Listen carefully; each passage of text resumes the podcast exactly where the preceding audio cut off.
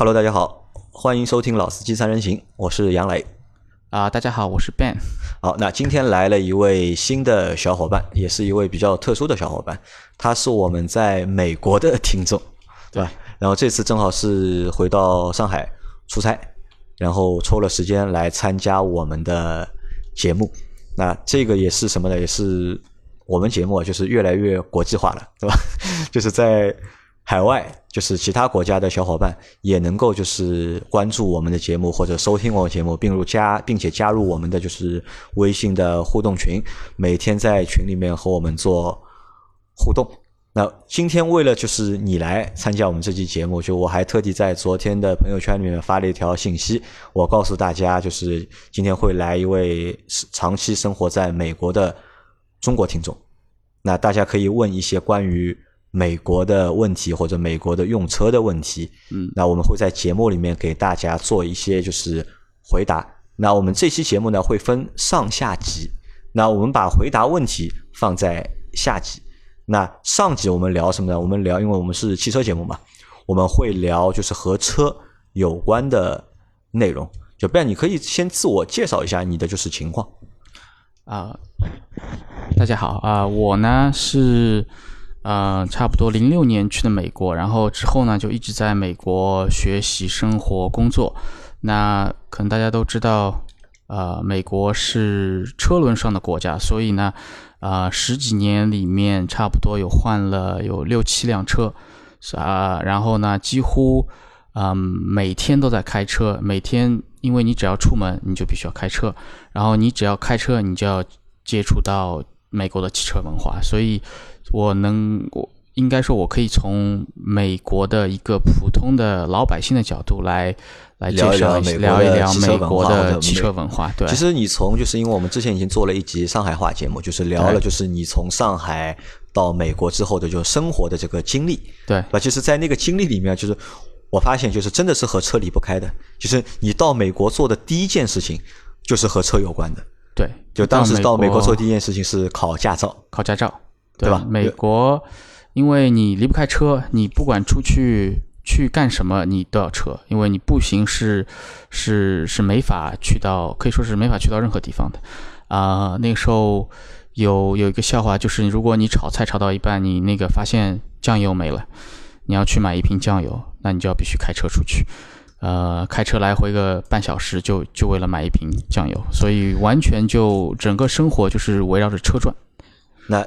我们先来聊聊，就是美国考驾照的事情啊，就是，就还记得当年在美国这个驾照是你是怎么考的？美国考驾照呢，它是分两步走。第一步呢，你先要参加笔试，笔试内容呢就是那个交通法规和它的交通标志。那当你笔试通过之后呢，嗯，接下来你就可以拿到一个实习驾照。有了实习驾照，你其实就已经可以上路了，呃。然后你觉得你的，比如说技术啊，开车的技术已经成熟了，你就可以去考正式驾照。那考正式驾照呢，是首先是要有自己的车，要有自己的车。对，因为他们那边是不提供车的。然后你要有自己的车，然后你你开什么车去考？也是一个可以说是比较有讲究吧，因为你如果是你开个很大的车去的话就有问题了，对吧？你如果开个很大的 SUV 去，然后是那种比较老的，什么手挡的，然后没有什么倒车雷达，看到看什么都都都看不到的话，那可能就比较难难考一点，技术要求就比较高。那一般的话，像现在的车基本上什么都有，然后你去去考试的时候呢，就是考官会坐在副驾上面，然后他会跟你说，你要听他的指令出去。呃，基本上就是去外面的路上，呃，逛一圈，然后他会跟你说哪个路口左转，然后哪个路口右转，然后有一些呃交通标志的地方，呃限速标志的地方，你一定要保证你不超速，然后你该停的地方你要停，该走的地方你要走，啊，这样的话就是说你只要不违反错误。没有错误就很容易就过，基本上整个考试的流程一般不会超过半个小时，不会超过半个小时。对，其实前面说了，就是在美国考驾照和在中国考驾照最大的两个区别，第一个区别是在你做过完笔试之后，就是考交规嘛，因为就科目一嘛，就是在中国的话就是科目一是考交规。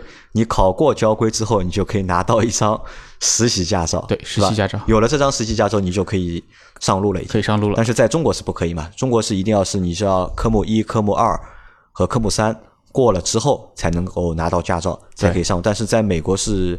有了实习驾照，你就可以上路，对吧？然后你那些练，你肯定要在你倒桩啊，或者是侧方移位啊，都是要在自己家里练，或者是自己想办法去解决。这个是不考的，就不考的啊，是不考这个的。它只有就是交规和大路考，对对吧？那这是第一个和中国不同的点。那第二个不同的点是在，在美国你考驾照要自己备车，对吧？自己准备一台车，对，去考试。那可能在中国的话，我们是都是。在考驾照之前，大多数人是没有车的嘛？对吧？可能你家里人有车，但是因为你没有驾照，就是你是不可以开这台车的。我们都是先考完驾照，然后再去选择买车。但是可能在美国要就是你要有一台车，不管这台车是你借来的还是你买来的，对，才能去考才能驾照。对。那这这整个过程当中，就是难度你觉得大不大？基本上怎么说呢？基本上难度可以说是忽略不计。忽略不计，因为对唯一的难度，我可以想到难度就是你要能够清清楚的了解那个考官的指令，就可能他跟你说左转，或者说他跟你说右转，你要知道他是叫你左转和右转，其他的几乎就是可以说是没有任何难度吧，没有任何难度，因为因为你在上海那个时候已经有驾照了，对，对我来说的话更简单。因为美国也是左舵嘛，对吧？其实车的话就没有问题啊。但是有有一个一个背景，就是其实美国人基本上第一次拿驾照的岁数在十六岁，十六岁啊就他们未成年就可以考驾照，也就是高中你就可以考驾照了。所以，所以基本上在美国你生活的时间长，或者当美国真正的美国人，他们是都是父母陪着去考的，要么就是学校里会组织，高中里面会组织学生一块去考。所以呃，对他们来说，拿驾照就是一个，就是一个人生的一个一个一个小的过程，就是你在少年时代要学会的一个技能，必须要学会的。就是说，你没有这个东西的话，你是没法生存，就无法就是独立生存，对对吧？好的，那因为那个时候就是你家是有一台车，所以就你开着家里的车去那个考驾照，对对吧？那考完之后就是自己去买车了吧？考完之后，对，考完之后又去买了一辆车，去买了辆车。就你家现在有几台车？我家常用的三台车吧。三台车，对。那我们来回到就是买车的这个过程当中，因为其实你在上海的那个时候，你对车这件事情认知清楚不清楚？就是对车的品牌啊，就车的性能啊，自己了解吗？不是非常的，因为那个时候其实不太开车，不太开车，对车这件事情是不关注的，对吧？对，不太关注。其实我现在也不是很关注，也不是很关注啊。就是我不是可以说在车上面可以说是非常的不专业，虽然买了那么多车，就其实对车是不是太关注。对，那你在买第一台自己的车的时候，你是怎么考虑的呢？就当时就是考虑选择车的时候，你是怎么选的？是？选择的话，主要就是两个嘛，一个就是实用性，实用性啊，就是要当然是要质量好，稳定性要好一点，不能够你说嗯小毛小病要少一点。然后当然就是价格，价格的话不希望太贵，因为那个时候毕竟或者刚刚工作啊，还没有工作的时候，你你买一个太贵的车也也不太现实。主要还是还是这两点，实用性和价格，对对吧？就性价比嘛，对性价比。那那个时候你第一台车选的是什么车？第一台选的是那个本田的呃 Accord，啊，就是两门的酷配。两门的酷配。对，那台车还记得多少钱吧？当时？嗯，那台车两万多吧？两万多美金？三万不到？对，两万多。那折合人民币也要二十多万？呃，差不多。二十多万啊？对。那在美国，就两万多块美金的车算一个什么档次？算是大学生开的档次。大学生开的档次。对，基本上你去看，一般家里小朋友就是可以拿到驾照，可以开车，第一辆车基本上就是日本车。日本车最多的，他们我们那边就是称为，就是说学生车，就是那个 Civic，就那个思域啊。这个是基本上就是大学生开的。大学生开的，对。但但我知道，就是美国人好像都喜欢买二手车嘛，或者是第一辆车都会选择就家里的老车，或者是买二手车。对，就你那个时候就是没有考虑过去买一台二手车吗？嗯，没有。那个时候，因为中国人相对来说还比较传统嘛，因为总是觉得二手车可能啊会不会有点问题啊，或者水很深呐。因为自己其实不是那么懂车，所以也怕你万一。其实美国买车水也很深嘛。你买到不好的，也也是也是很有可能的。全世界都这样的，对，全世界全世界都是这样的，水很深。然后，所以买新车的话，毕竟你质量是方面啊还是有保障。那当时就是在哪里买车？是和中国一样嘛？就是在美国买车这个过程，4S 店里面买车，还是也是 4S 店？就是也是 4S 店。然后应该说和中国的过程应该差别不大，也是要讨价还价。你去过就是中国的 4S 店吗？去过，去过，就美国的四 S 店和中国的四 S 店就长得一样吗？一样，一样，基本上是没什么太大区别。就说前面是展厅啊，后面就是工厂，工厂修理啊、维护、保养啊、维护啊，对，就是都是这样。那价格呢？就是价格上面，就是因为中国在中国买车嘛，我们都要去就谈一个价格嘛，都会有一个优惠的价格。但在美国，它是明码标价，还是也会有就是优惠的价格可以去谈？有，你从。进进去第一步，你每说了一句话，sales 那边的 sales 就就盯上你了。然后就是说，你其实买车买多了吧，你你也有一些技巧。就是说我我我记得买第一辆车，然后价格，然后就是谈不下来啊，谈谈不下来，他就是不肯让。就我想你再便宜个几千块，对不对？怎么样？他价格就是不肯让，然后不肯让我们就走了嘛。然后刚出门，然后回到车上，车还没发动，电话就来了，哎。这样，我叫我们经理来跟你谈一下，都是这种套路，就是说，全世界的套路也都一样的。他就是先把你圈住，他他就是争取不让你走，你只要走走出店门，他就不受他控制了嘛。他你只要在里面，什么都好谈，什么什么价格啊、配置啊，他你都都可以谈，就价格是可以谈的。那可以谈。在中国买车的话，其实，在买的过程当中，有很多乱七八糟的，就是杂费啊，或者是被强行。征收的费用，那在美国买车会有这个情况吗？美国买车几乎没有，因为你如果跟他谈好哪个车型、哪个配置，那你他交车的时候就这个配车型，就就是这个配置，他不会说，哎，你可以加个什么东西啊，或者什么东西，呃，基本上他他他就不会提这个事情，就不会有这个情况存在的。对，那你现在就是一共买过多少台车？一共买过多少台车啊？我想想。应该有八辆车吧？八辆车，还记得是哪八辆吗？因为其中还有重复的，还有重复的，对，同一台车你会买两次。其中有，因为那个时候电车嘛，电车出来之后，然后其实买了两辆，呃，然后一辆就被撞毁了嘛，后来一辆就是就就就就就换掉了，呃，那还有就是你来说一下买过哪些品牌的吧？就。买过本田、本田、丰田、丰田、沃尔沃、沃尔沃、奔驰、奔驰，嗯，尼桑就是日产，对。但是好像没有一台是美国车，没有一台美国品牌的。对，为什么没有选择美国品牌？美国品牌，因为那个时候和美国的朋友聊啊，什么就就他们自己也知道，他们对美国品牌的评价也不是很高。嗯，就说美国品牌。其实美国品牌的车价格便宜，然后排量大。那如果就美国车比日本车还便宜吗？差不多，差不多啊。对，日本车基本上是最可以说是最便宜的吧。然后美国车很多车型差不多，更便宜啊。但是美国车有一个问题，就是它很多车型它的小毛病很多，就毛病多啊。你要自己会修。就今天，比如说啊，那个有点失灵啦，这个有点啊，怎么就就坏啦，或者门窗摇不下来啦，或者窗电动马达有问题啦，那你要自己会动手。那我相对来说，中国人呐或者华人呐，他动手能力比较差一点，所以呢，为了就避免麻烦，所以所以基本上就不选美国车。呃，因为日本车的就是稳定性相对来说要对可靠性相对来说要高一点，对，所以就你会选择比较多的就是。日本车，对日本车，因为一开始一开始的话就嗯，一开始就买的日本车，然后日本车又觉得挺很保值，然后那个时候就觉得既然蛮好开的，就没有想到去换，就一直等于说一直开，不像是说我啊，哎，我过几年一定要换个车啊。其实最长的一个车，我应该有开了差不多七年吧。最长的一台哪台车开了七年？啊，那辆本田本田的两门的那辆酷配，应该有差不多七年。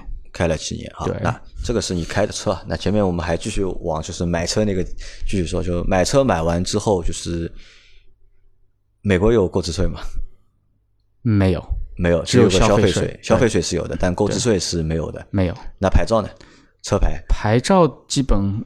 牌照的钱基本就忽略不计，忽略不计，十几块美金这样，就十几块美金，就不存在什么就是额度啊、指标啊，就是没有这种情况。你车车买完之后，4S 店会直先先给你个临时牌照，然后他会直接给你申请正式牌照，然后基本上一个星期之后，正式牌照就寄到你家了嘛，你只要自己换上去就可以。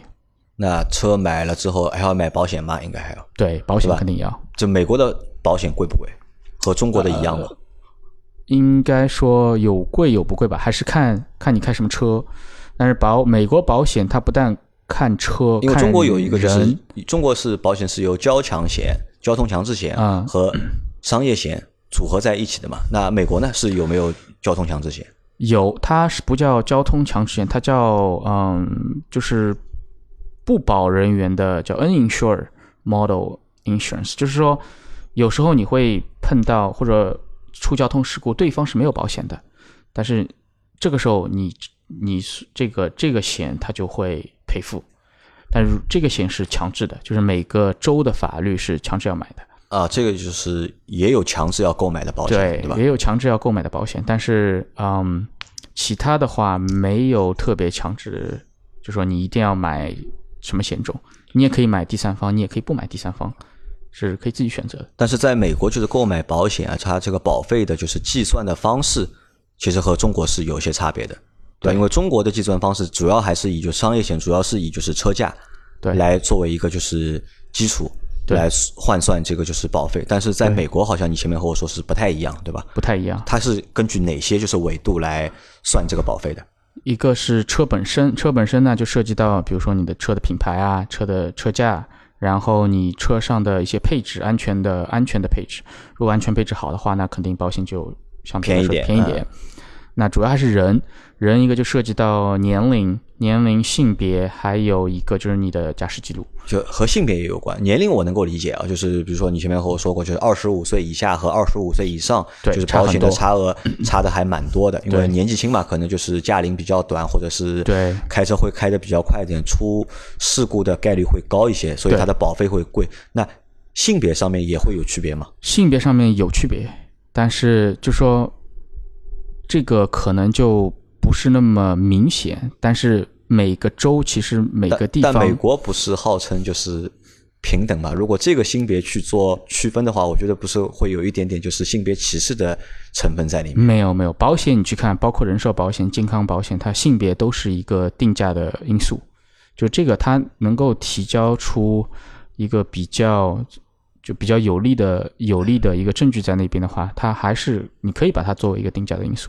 这就按你这个说法，就是美国其实也是存在女司机这个说法的，就是就说肯定肯定有肯定有，但是相对来说，美国呃开车比较守规矩，但是有时候停车你会看到，嗯，有一些有时候像像我我太太有时候停车嘛，就等于说没有停到车位，有时候压个线啊，然后轮胎会在外面啊怎么样，然后你回来可能你。你玻璃上就会配被贴个小纸条，贴个罚单，不是罚单，不是罚单，不会罚你，但是别人别的司机就会没事儿，警告你一下，或者提醒你一下啊，你会不会开车啊？或者说，哎，你回去学学怎么停车啊？真的会 真的会有这个事情吗？会有会有，就有点吃饱了饭没事情干的感觉。对对对对对，会有很会有，但是具体说女司机啊、男司机啊，其实。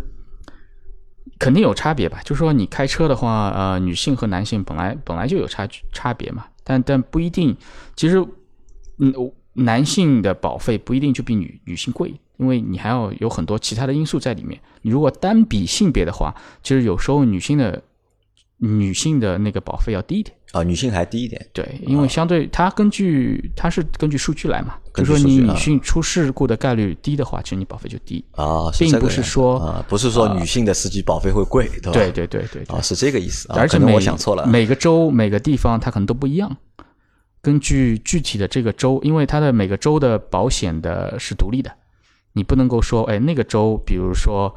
开红颜色车的人出事概出事的概率高，那我这个州也也是同样的，那不可以。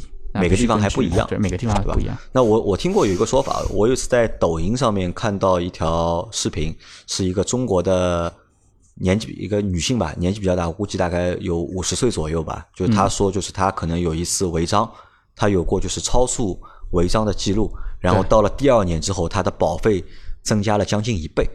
那这种是真是真的会存在吗？会存在，就和你的就第二年的保费的计算会和你前一年的就是一个就是交通违章的一个次数会去做挂钩，会存在，会存在。对，但是有一个好处是什么呢？就是说像他这种情况的话，如果是我的话，我可能就换个保险公司，就换保险公司。对，因为美国做车险的保险公司太多太多，那有的又为为了吸引新的客户，他就说我可以原谅你三次啊，我可以原谅你五次。就是说，你比如说有一次呃事故的经历，那你说你来，我这个这这这这次事故的经历是不算的，那你的保费就下来，就完全可以这样。那现在你你现在开的那台车是什么车？就是奔驰的 C 三百，C 三百，这台车的售价是多少？还记得吧？售价，嗯，五万美金，五万多吧？啊，五万多。然后你的这台车一年的保费是多少钱？一年的保费差不多一千四。一千四美金，那折下来的话是一万，一万一万多一点，啊，不到一万，不到，因为现在是一比六嘛，对吧？八千多，算一比七吧，一比七，那这个保费相对来说好像和中国还差不多，因为一台在中国一台三十万左右的车，嗯，可能它的保费也就在一万块钱左右。对，那你的保费就是被你被遇到过，就是保费增加。很多的情况有有过没有？既没有，因为其实我本身就是做这行的嘛。啊，嗯，没有没有遇到过保费涨，但是其实保费每年都涨。其实保费每年还是每年就说保费肯定是要涨的，但是你其实有一些手段你是可以把它呃。这个涨是因为什么原因？但是在中国我们买车其实保费每年都是递减的。对。但为什么在美国是保费会递增呢？因为保费递增很简单，一个。它的成本上去了，保险公司其实它的利润空间是很低的，嗯，一个成熟的保险公司，所以它的纯利，嗯，大概有百分之二到百分之五左右，啊，所以它每年，比如说它零件的成本涨了，它修车的成本涨了，它人工的成本涨了，那那你保险肯定会涨，所以说涨很正常，但是如果一下你涨的幅度很高，那你就要去问一下到底怎么回事，可能是你这个区域或者你这个州的。就是事故的概率特别高，去年或者说或者说你买的这个车一下子就说，呃，评级下来很多，这个都有关系。就安全的评级下来多了之后，就也会影响第二年的就是保费的金额。对，好，那这个是保费啊。就汽车买完了之后，就是保险也买了，牌照也上了，那么开始开。那你觉得在美国开车和在中国开车最大的区别在哪里？最大的区别。在美国开车你是不用动脑子的，就不用动脑子，就你开车就是开车。为什么？因为因为路况好，人少。一个是路况好，第二主要还是大家都比较守规矩，比较守规矩。对，就是说没有什么强行的，比如说突然你开的好好的，呃，突然就换道换换到你这边来，也不给你任何警告。一般的话情况很少，然后也不会什么，比如说你在主路上开。你是绿灯直行，突然突然辅路上面右转冲出来一辆车，没有。然后呢，还有就是没有行人，没有没有非非机动车，就没有非机动车，完全没有非机动车。你在路上是看不到人的，更更没有非机动车在在路上开。那我们讨论一下，就你觉得就是在美国，就是大家都比较遵守这个交通规则，原因在哪里？是因为真的是人的素质比较高，还是其他的原因？应该说素质有一点关系吧。第二就是，其实他们从小就习惯这样，就说他们所谓车上车轮上的国家，因为美国的汽车文化你可以说他从六十年代罗斯福总统开始全美铺高速公路，就整整个美国全部用高速连通之后，啊，车就等于是每个家庭完全离不开的一个一个工具。那每个人都开车，每个人都知道怎么开车，所以每个人也知道，如果你这么开的话是不方便的。所以每个人都有一个很强的一个意识在那边，所以。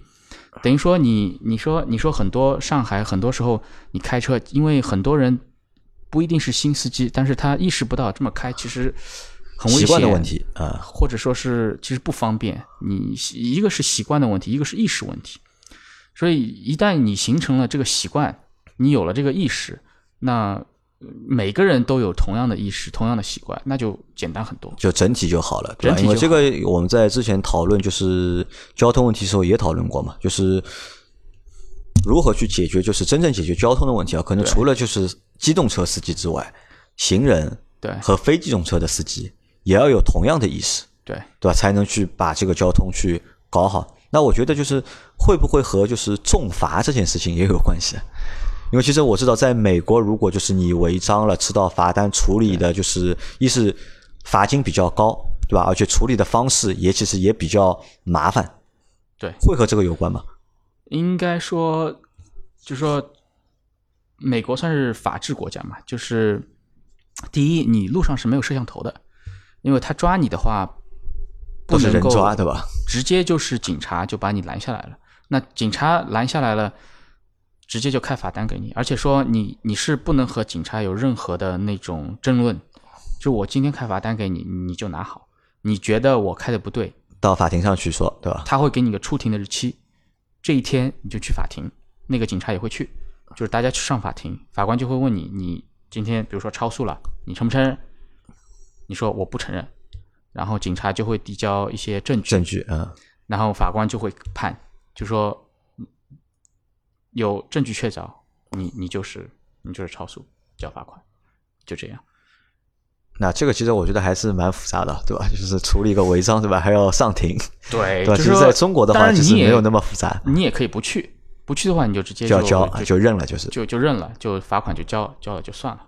那你在美国开车开了那么多年，有过违章的经历吗？有啊，超速基本上经常啊，经常不是经常，就说。就比限速开得快很正常，但是你被警察拦下来，其实有吃到过多少次罚吧？就是那么多年开了十几年车了，对吧？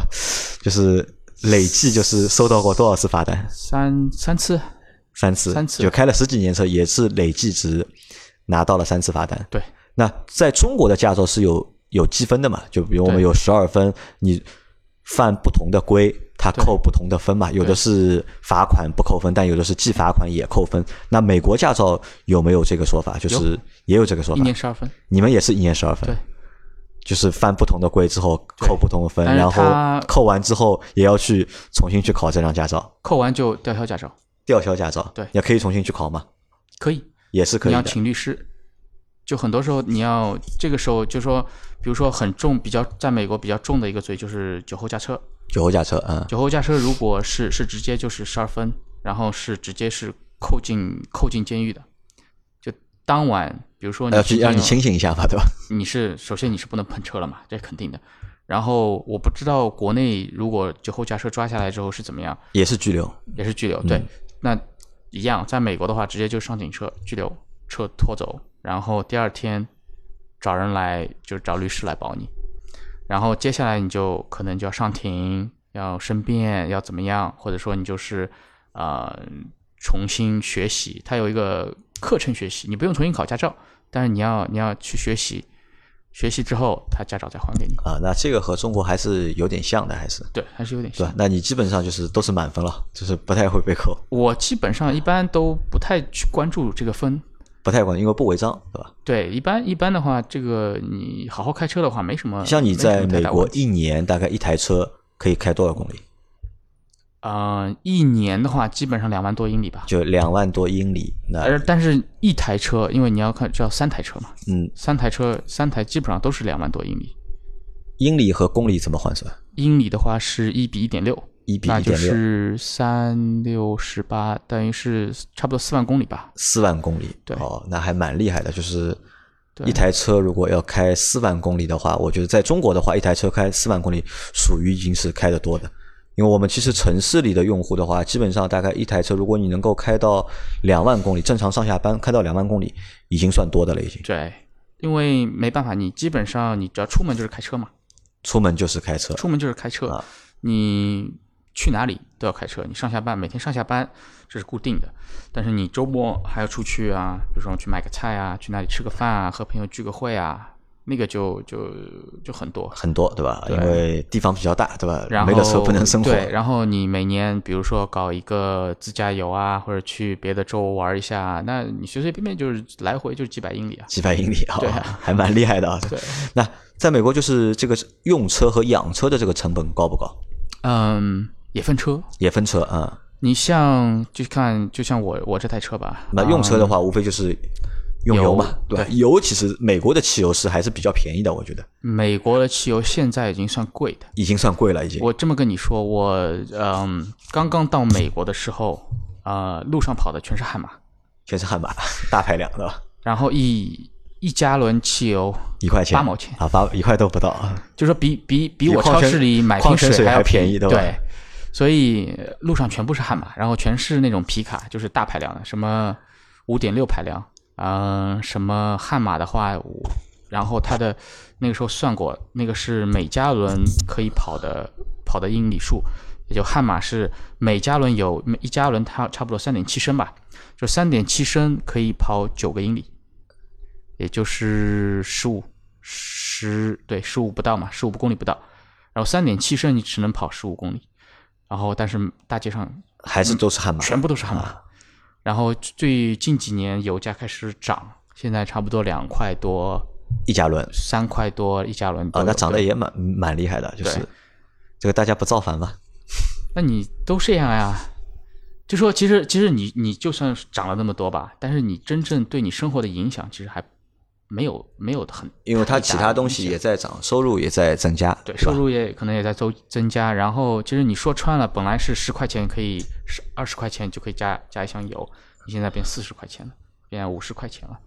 那你说多三十块钱，你对你的生活其实没有太大的影响。啊，那这个我觉得涨幅的程度啊好像就是比中国要大一点，因为中国的话现在的话是九十二号有多少钱？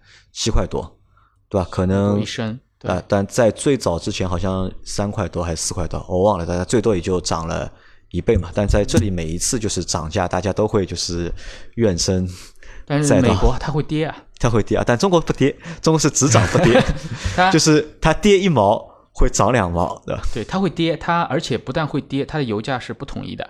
你这个州和那个州的油价就差好多，然后你不要，你可能接对面的加油站和接和接这头的加油站的油价是不一样的，所以它它完全就是就就等于说是市场经济，市场就没有垄断，对吧？没有没有垄断，就大家可以自己去定价，然后自己去做这个就是价格上面的一个营销或者是促销。然后它夏天的时候油价要就要比冬天高，因为夏天的话一般开车比较多，开空调吧，因为嗯，它油价可能就因为出去玩啊，对，消耗量比较大嘛，所以就是它会油价会高一点，对吧？所以它夏天的油价就比冬天高。然后到了它有一个波动，但总的来说这几年应该说油价还是比较比较平稳。比较平稳。对，那油是一方面啊，二就是第二个问题，洗车，洗车像我的话，一般两个月洗一次 两个月洗一次，对吧？你们是怎么解决？自己洗还是出去出去洗？你可以自己自己洗没问题，但是我一般都去外面洗。你去外面洗，但在美国洗一次车要多少钱你如果是让他们帮你洗，就是嗯全服务，啊？全服呃，洗车费加小费不用，差不多三十多块钱吧。就三十多美金，对啊，那好像比那个加拿大便宜一点，加拿大好像还要贵一点，好像。对，看城市，你说纽约可能就就就会贵一点，但是像我们这种就便宜一点。但如果你自己洗，就你就他提供工具，对吧？对他提供什么什么都有，吸尘器啊什么都有，然后他外面还是让你就就就过一下那个呃自动洗车的那个那个通道，啊、差不多六块钱。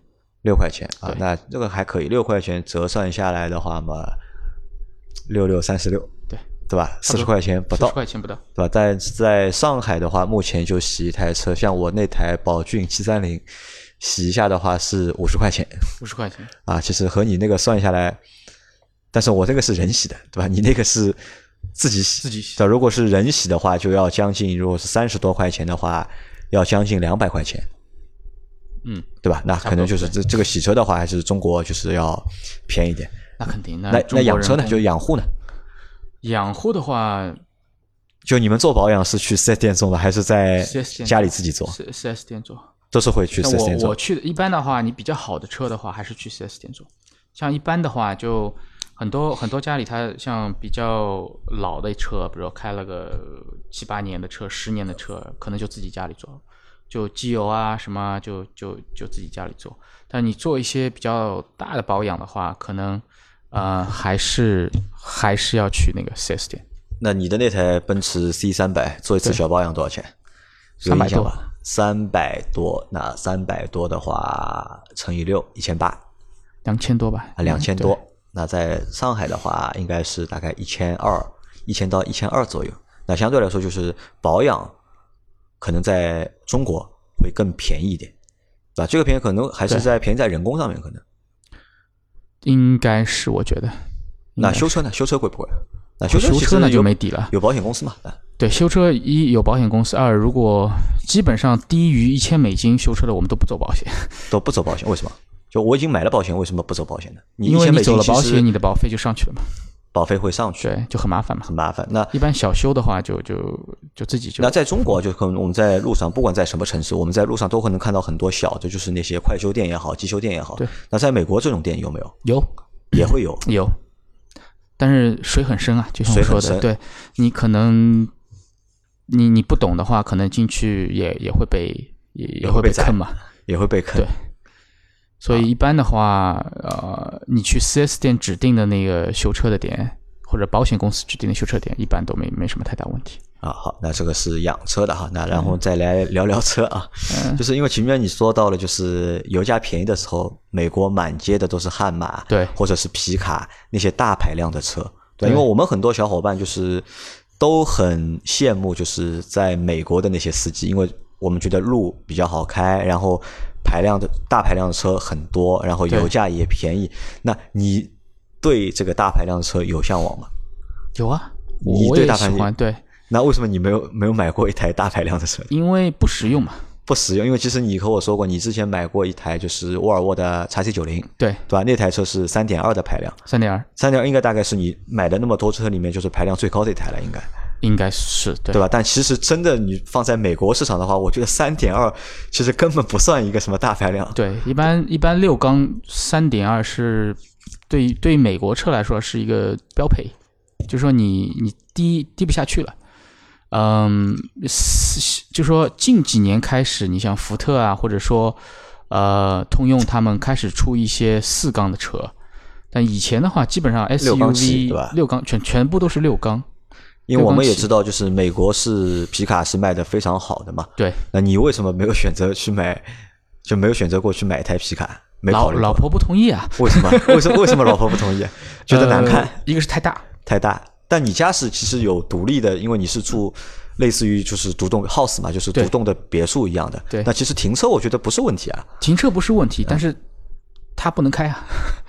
它不能开。他不能开一个，他觉得这个开这个皮卡呢，在美国是一个是一个文化象征。啊，对啊，我们都说，像因为我是美国南方嘛，他就是红脖子开的。所谓红脖子，就是其实就美国乡下人、啊，农民，农民，他们特别喜欢开皮卡，因为有工具的属性在里面，对吧？特别实用，对他们说拖个拖个东西啊，装个东西啊，非常实用。那我们开，你像像我，其实身高也不是很高，然后光上个车基本上就要踩一个，然后如果我我太太开的话，那就是非常的不方便嘛。然后这个车又特别高，但其实，其实我们可以反过来考虑这个问题啊，因为特别就是我觉得这些车特别适合那些就是个子小的人，因为我在今年就是上海车展时候，嗯，我对那个就是猛猛禽有一台就是 F150 Limit 的版本，啊就是有一台车，就是我就觉得就是我坐上去之后就特别有感觉，因为我人本身就矮小又瘦，但是我坐在那个车里面的时候，我觉得特别的高，特别的霸气。对然后问了一下价格，大概也就五十多万，对对吧？那个时候我就心动过那么五分钟，对吧？但是后来考虑到就是在因为在上海嘛，这个停车肯定是太大的一个问题，所以这个车是不能买的。但是在美国的话，如果我去美国，我肯定会选一台这样的车。对，对，我是想过很多次，就是如果如果家里再再添一辆车，就说一般的美国人家庭呢，他一般是三辆车，三台车，三台车，然后是老公开一台车，可能比较小的轿车啊那些，老婆开一台，老婆开一班那种那种 van mini van 啊，要带接送孩子，接送孩子啊，然后剩下一台车就是卡车啊，因为你们是没有 MPV 这个概念的，你们就直接叫 van 就是。van，而且就说我们叫 mini van，mini van，嗯，七座八座的那种，七座八座。因为你有过一台那个就是塞纳，对吧？就塞纳算 mini van 吧？算。我觉得塞纳其实已经蛮大了，已经美版的塞纳要接接近五米了，超好像超过五米，好像。但是你停在那些美国车边上，你就不是呃就小个子了，就是。你想美国的 full size 的，就是全全就 full size 就全尺寸，对吧？全尺寸的那个 SUV，像雪佛兰的那些。啊，Suburban 那些那个车哇，你你个你个塞纳停在它边上，你就是小朋友啊。他后面这躺两个人都没问题，躺两个人都没有。前面坐三排，后面还可以躺两个，完全没问题。所以呃，在美国的话，这个就很很普遍的一个，他们叫妈妈车。妈妈车啊，对，就是接送小孩啊。但是到你到现在，其实还是没有就是去体验过就是大排量的车，因为你老婆不愿意，对吧？不愿意，就体验过，就是说你说我我开过啊，就是同事有那个有 Ram 叫什么道奇的道奇啊 Ram 啊，它是五点六排量。然后你用这个车上去就说啊，真的视野特别好啊，要爬上去买，感觉特别好，而且空间是特别大的。你不要看它后面是皮卡嘛，它后面也是两排座，而且空间特别大，坐的特别舒服。嗯，然后就开起来就是那种在路上就是那种轰轰，感觉特别好。嗯，但是你说自己买一辆，的确就是实用性来说的话，就就肯定就不相对来说，我觉得实用性，我觉得实用性倒我觉得不是，可能就是不太方便，就是。对吧？你上下车不太方便，停车的话比较难停嘛，因为大的车倒车什么就会比较累一点，会。对，然后就还是还是就没没意思嘛。就是同样的话，你可能去换一辆小跑车啊，或者换一辆电车，那个可能实用性。因为你是开过电车的，对，我是买过那个尼桑的那个风铃啊，凌风，对吧？对对对，还要买了两台，两台，一台被我太太给撞了嘛。撞废了吗？那没有考，你没有考虑过买特斯拉吗？因为其实你的职业在美国其实也算是比较高阶的这个职职业里面，或者是比较高层次的这个职业里面，就是没有考虑过去买一台特斯拉。特斯拉的话，考虑过啊，但是它 Model S 和 Model X 其实还是从车的价格角度来说的话，其实还是还是偏贵，还偏还是偏贵的，还是偏贵啊。一台 Model S 的话，你基本上起价都是七万多美金。基本上你全部拿下配上去之后，配置配下来，因为你买了可能什么颜色要换一个啊，轮胎啊，好换漂亮一点轮毂啊，没有九万你是拿不下拿不下来的。对，那相对来说还是比较贵的，对吧？对。那美国人买车应该也是都是贷款买了。贷款？你是全车买？你是全款买车还是贷款？贷款？贷款？美国的贷款和中国的贷款买车有区别吗？嗯，区别你说就是贷款的过程啊，什么？就贷款的类型，类型。就我知道美国有一种贷款方式是，就是你可以就是车拿回来也不付首付，就慢慢的还，然后还到一定年龄之后，就是可以放弃这台车，不要了，就是还给他们，再换一台车。那个是 lease，lease 这个算贷款的一个方式，不算贷款，不算贷款，是买的一个方式。对你，你贷款的话，它就其实一样，就是你你多少年。啊，贷给你多少钱？你每月还多少钱？现在美国的这个买车这个利率在多少？根据你的信用来。根据信用来。对。就如果按照你的信用去贷款的话，你能拿到多少利率？可以拿到百分之零。就不要利息。不要利息。啊，这个还是和信用是挂钩的。挂钩的。如果最高的话，可以高到多少？百分之二十几。百分之二十几，就一年百分之二十。一年百分之二十几，就那么高。对。好，那这个可能就是在信用这件事情，在美国还是非常。非常有用的，对吧？非常重要，而且你买跟你买的车型也有关系。有的车它可能促销，他就跟你说零利率，零利率。但有的车可能比较抢手，它就是你信用再好，你也做不到零，你也做不到零利率啊。好，那这是一块啊。那最后聊一聊，就是美国人或者在美国，就是用户对品牌这件事情，嗯，这个看重的程度和中国用户一样吗？嗯，美国肯定也是看重品牌的，也是看重品牌，可能没有像中国买车那么在意，没有那么在意。对，因为它的车的文化其实是比较怎么说呢，还是比较有底蕴的。因为你想，有有的人买车和就是看重一个品牌，就是会不停的换，就同一品牌的车，就就买一个品牌。就比如说我我认识一个同事，也是就说他工作啊什么收入应该也是非常好。但是他只买福特，只买福特，他只买福特。他说：“我从我爷爷的爷爷就开始开福特了，我就喜欢福特，就是我别的品牌我是不看的，我只只买福特。那而那再说那个韩国，在美国的韩国人，他只买现代、现代或者起亚，他就买两种两个两两，他就买现代和起亚的车，就是他高级的话可以买那个 Genesis，就是那个。” G 九零啊，G 七零啊，那个我不知道国国内叫什么，呃，国内有没有？就是它的现代的高级，国内没有高端的，就是韩国车。对他们就买这个车，然后中国人呢就相对来说比较杂一点。就是说，还是豪华品牌都有，对吧？豪华品牌的话，可以一个换过来。嗯，比如说奔驰啊，开了几年换个宝马开，宝马开个几年。那在国内，就是 BBA 算是一个主流的、最主流的豪华品牌。就我们在选车的过程当中，如果预算足够的话，对，就不管我们是什么层阶的人，或者你是什么职业的，就我们都只要预算够，我们首选的豪华品牌都是 BBA。对，那如果在美国的话，是同样情况吗？美国的话，因为我觉得美国的话，可能宝马和奔驰应该是比较受欢迎的。奥迪，奥迪也挺受欢迎的，也挺受欢迎的。对，就是这三个德国品牌在美国，呃，销量一直是就从那个高级品牌来说的话，销量一直是比较好的。那雷克萨斯呢？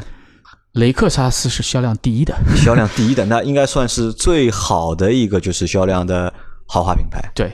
那在你的认知里面，因为你在美国已经生活了十几年了，就你觉得就是在你眼里哪些算高级的品牌？在我眼里，你觉得雷克萨斯比就是宝马、奥迪、奔驰更高级吗？应该说是是一同一线的吧。同一线。雷克萨斯还有那个 Acura 啊，阿库拉，对，英菲尼迪，英菲尼迪。然后这三个就是日本的高级品牌，在日本卖的都不错的啊，在美国卖的都不错，卖的都很好。但是在中国的话，可能也只有雷克萨斯卖的比较好一点，阿库拉和就是英菲尼迪的日子都比较难过，都比较难过啊。因为我曾经我买过一台英菲尼迪的车嘛，就对，英菲尼迪的车在美国，就是说基本上，而且它的保有率特别高，保有率特别高，而且一般的话，你买了之后基本上是。起码你开个五年六年就不会换的。开个五年六年，那美国人的这个他这个这个换车的一个频率啊，一般在多久？年轻人就换的很勤。年轻人会换的勤。对，年轻人的话两到三年。两到三年啊，换换个车。那你呢？我的话一般，你想你其实待了十几年吧，对吧？但是你和我说你已经换了八台车了，已经。对。而且当中有一台车你是开了七年。对。对吧？但是我同时基本上没有少于家里没有少于过三台车啊，就是同时有三台车，就是轮流的换，轮流轮流换啊。就是我一个还是还是还是很基本上平均下来的话，五年也是有的。那在节目的最开始的时候，你说和我们说过嘛？其实你对车这件事情并不是非常的在意，或者是非常的关注。那在你的认知里面，你有没有一台你非常想买的车？有哪台车？呃，G T R，G T R，就是你也想买一台对 G T R，对，我想买台。美国一台 G T R 多少钱？十二万，十二万哦，那也也蛮贵的。对，因为其实我觉得在美国可能就是超过，就可能平价车也就在两三万左右，对吧？你超过五万块钱的车都是属于就是比较好的好好的品牌了。如果你可以达到十二万，一台保时捷在九幺幺美国卖多少钱？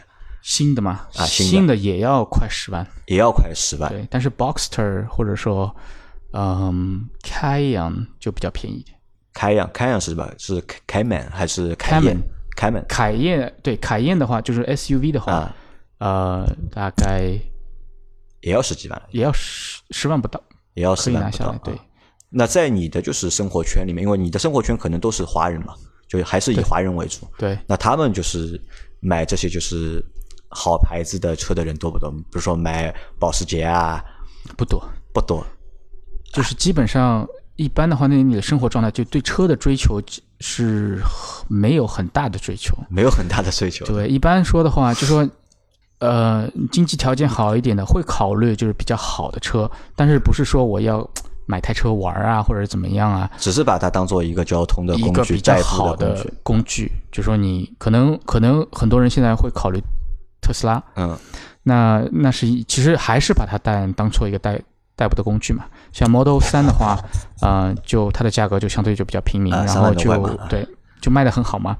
然后很多人就就想就换一个特斯拉，但是他们也不是说我今天想换，明天我就去，我也要等我现在的车开到，比如说一定一定的年限，一定年限，一定的公里数，觉得哎呀，我还是比较理性的，对吧？相对来说还非常的理性，就没有人说我要追求。